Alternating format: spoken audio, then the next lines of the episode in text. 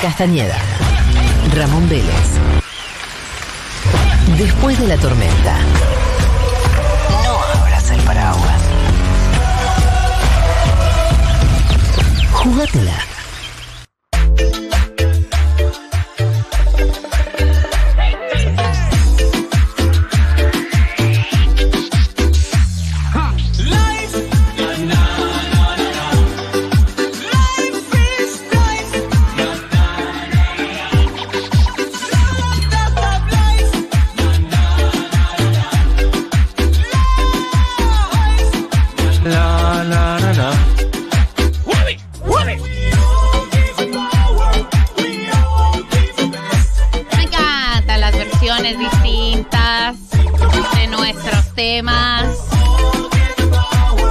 Bien. ¿Quién hizo esto? Esto, esto se hizo en Argentina, sin duda alguna. Por supuesto.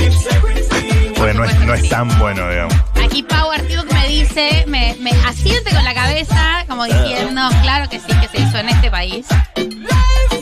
Igual me lo imagino a Diego incorporando este nuevo sonido y haciendo otro juego de pelota. Porque Claro. él se adaptaba a la música, era muy musical, Diego. Sabía bailar, no como todos los argentinos. Alto bailarín. El único argentino que sabe bailar, Y Moura. Maura. Que, era un extraterrestre. Sí. No, No, era de, de otro planeta. Hasta tiene cara alienígena. Her- hermoso. Bueno, nuestro momento, Diego, del día de la fecha eh, es sobre un encuentro. También eh, es eh, inaugura, no, no inaugura, continúa el capítulo Diego y la música. Diego y eh, distintos cantantes, Artistas. artistas. Hay que decir que era muy, muy fan de la música. Esto como que eh, se ha visto y se ve como en todos los videos. De hecho, circula mucho ese video de él con la Sole. No, y lo eh, que es Y muy la lindo Sole, el sí, video, muy la lleva. Sole muy emocionada. La sola es muy muy lleva. Y como dice al final, en la noche con el Diego, Claro, doy mi vida. es, es Ah, espectacular. como él la mira con mucha emoción y hay algo que, que tenía Maradona y era eso, como que miraba a la gente que hacía música con mucha emoción. Dos cosas. Era fanático de la música popular. Era fanático de la música popular, de la música en general, Del como tango. los músicos eh, y de los argentines, ¿no? Argentinos haciendo cosas en el mundo, Sí. Maradona mirándolos. Sí. Como qué emoción que están haciendo cosas Salvo en el Sandro. mundo, argentines. Pero se requerían Sandro y, y Maradona. Si Sí, escuchamos total. la entrevista de él, estuvo en el entierro. ¿Por qué no se encontraron? Ya lo explicamos en otro momento, Diego, ese error en la Matrix. eh, de, de la foto que falta en la historia, la foto de Roberto Sánchez y Diego Armando Maradona. En esta oportunidad, eh, este es un encuentro, además un encuentro múltiple, porque son cosas que hoy en día son improbables. Yo no sé si ustedes son muy fanáticos de Oasis. Muy fanático. ¿Sos muy fanático? Muy yo imaginé fanático. que eras muy fanático, ¿sabes? Eh. Como dije, este es muy fanático de Oasis. Y What the Story Morning Glory yo estaba vivo cuando salió ese tema. Cuando salió ese disco. Yo dije, no, esto no puede ser cierto. Claro, la primera vez que escuché Wonderwall dije. Versión cumbia. No, la primera vez que escuché esta canción yo dije, ah, no, esta gente es muy buena de verdad. Es espectacular, además eso, como esos temas que son muy En buenos y por eso se popularizan como a niveles astronómicos.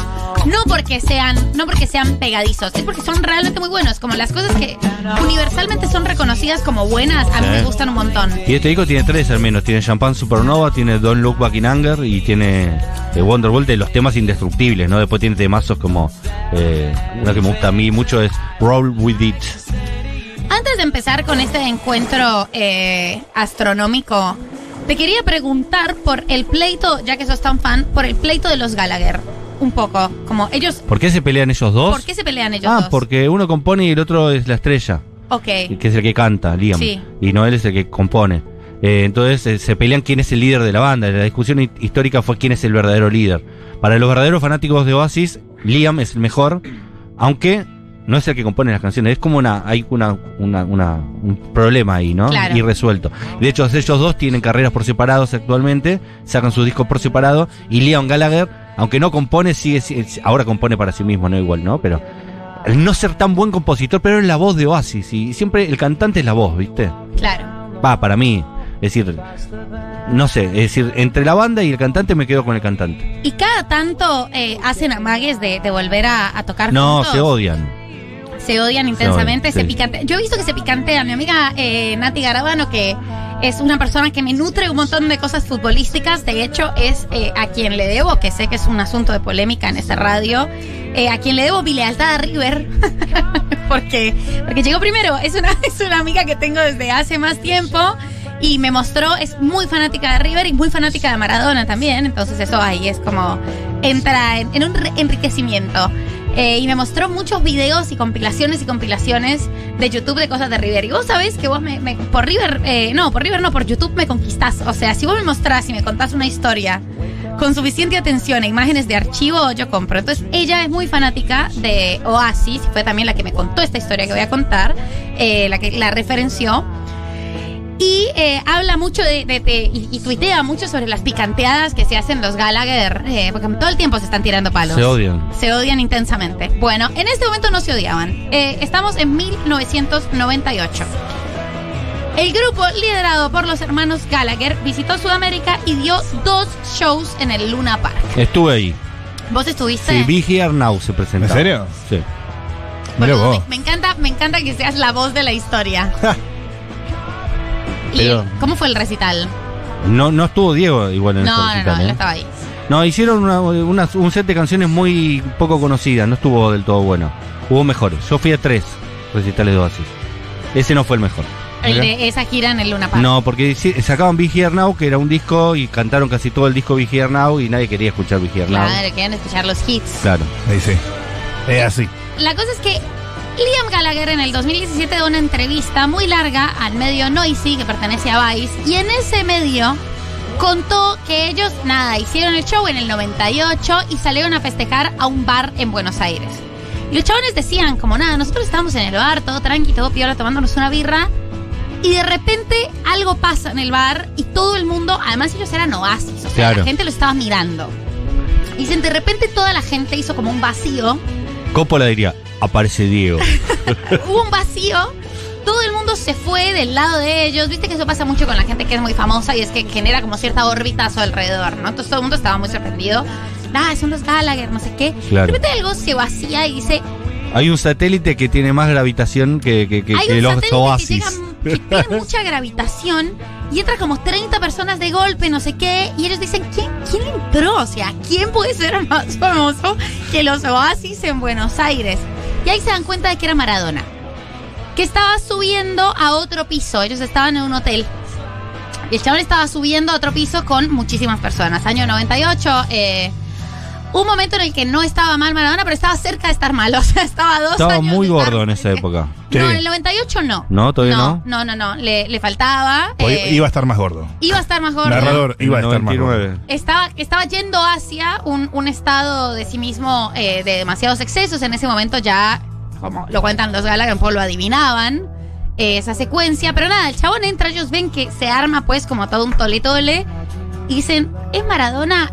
Y entran en una onda de, eh, bueno, nosotros somos fans de Maradona. Resulta que los Gallagher son muy futboleros. Ellos son muy futuleros, son hinchas del Manchester City, de Muy- cuando el Manchester City no ganaba campeonatos, muy triste su historia. Por eso son muy fanáticos de Tevez y de Agüero. Claro. Eh, me encanta cuando eso, los artistas internacionales y el fútbol nacional, eh, un capítulo, toda una, una, bueno, este es Maradona, mundialmente conocido. Entonces dicen, empiezan a rosquear para subir al cuarto de Maradona. Claro, muy futboleros de verdad son. Muy ¿eh? futboleros de Hablan de verdad. fútbol todo el tiempo. En flash total, como ellos dos diciendo, bueno, nada, veamos a ver, les dicen que listo, que pueden entrar. Llegan al cuarto y está Maradona en el centro de la habitación haciendo trucos de fútbol con la tapa de una botella de plástico. Siempre estaba haciendo eso. Siempre, siempre, no importa cuándo le haces. Sí. La acotación de los Gallagher es, tenía los ojos desorbitados y nosotros no estamos, no estábamos muy bien que digamos. La cosa se pica eh, y entonces los chabones dicen, bueno, nada, no, no, no sé, no, no nos podemos quedar acá tampoco.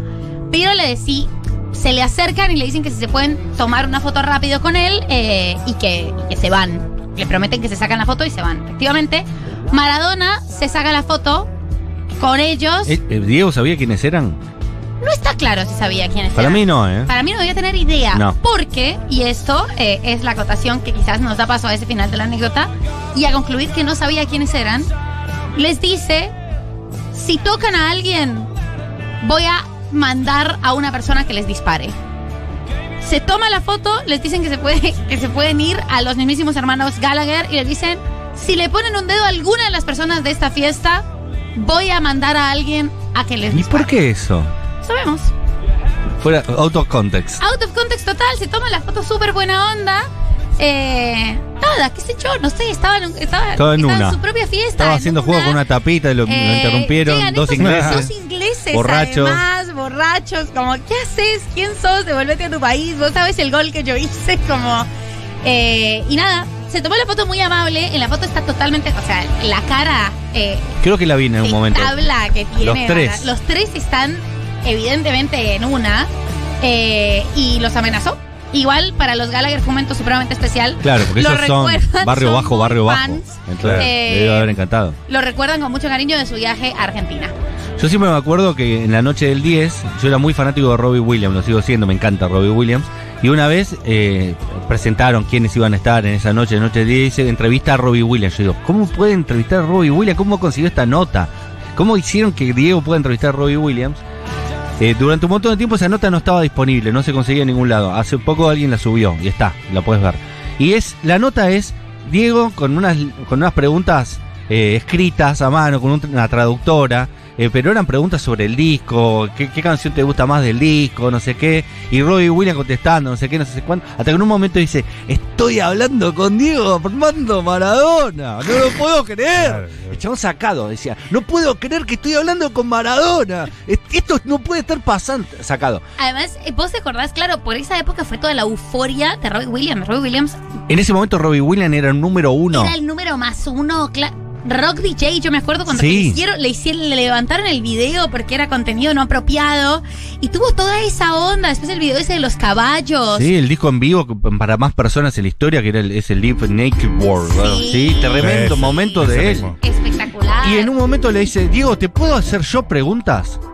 Y cambia el rol y, y- aparte Robbie Williams, que un ser angelado, viste, esas personas Sí. que te conquistan, empezando a preguntarle a Diego, no hagas estas preguntas pelotudas, Diego, que te escribieron que no les importan a nadie. Eh, yo te quiero preguntar a vos. Est- y empezó a hacerle preguntas a Diego, como en- embobado. Robbie Williams y Oasis tienen la misma edad, así que deben haber visto a Diego y deben haber festejado hasta los goles que le hicieron a Inglaterra. Es espectacular. Y la admiración que tiene la gente que lo pudo ver en vivo, Diego, trasciende Eh, a cualquier nacionalidad. Bueno, mucho de- del especial de Rolling Stone que leí eh, con toda la nota, la nota que le hacen, la nota de tapa, que era la tapa del 99, lo siguen, ¿no? Durante todo un día. Y es eh, como que tratan de explicar gráficamente lo que era ser esa persona y lo, lo que la intensidad que era y que él debía sentir. Entonces una de esas el chabón estaba manejando, chivaba mucho, entonces por lo general llevaba la ventana abierta. La gente lo Claro. saludaba y siempre se bajaba y firmaba todos los autógrafos y no sé qué. Y una de esas estaci- es- estaciones está manejando Maradona con el periodista.